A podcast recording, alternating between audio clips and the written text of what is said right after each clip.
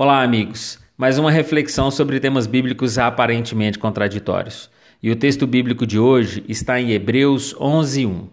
A Bíblia está repleta de histórias que desafiam a razão e a lógica humana, desde sair de casa sem um simples mapa até superar a barreira da física, de uma simples esterilidade a intervenções cirúrgicas sem nenhum equipamento, daquelas que se veem àquelas que jamais se explicam. É mais fácil confortável e aparentemente seguro andar com os olhos no chão, mas foram exatamente aqueles que decidiram crer que puderam ver maravilhas. O que dói mais? Arrependimento ou remorso? Porque tudo ele pode fazer ao que crer. Pense nisso e até a próxima reflexão.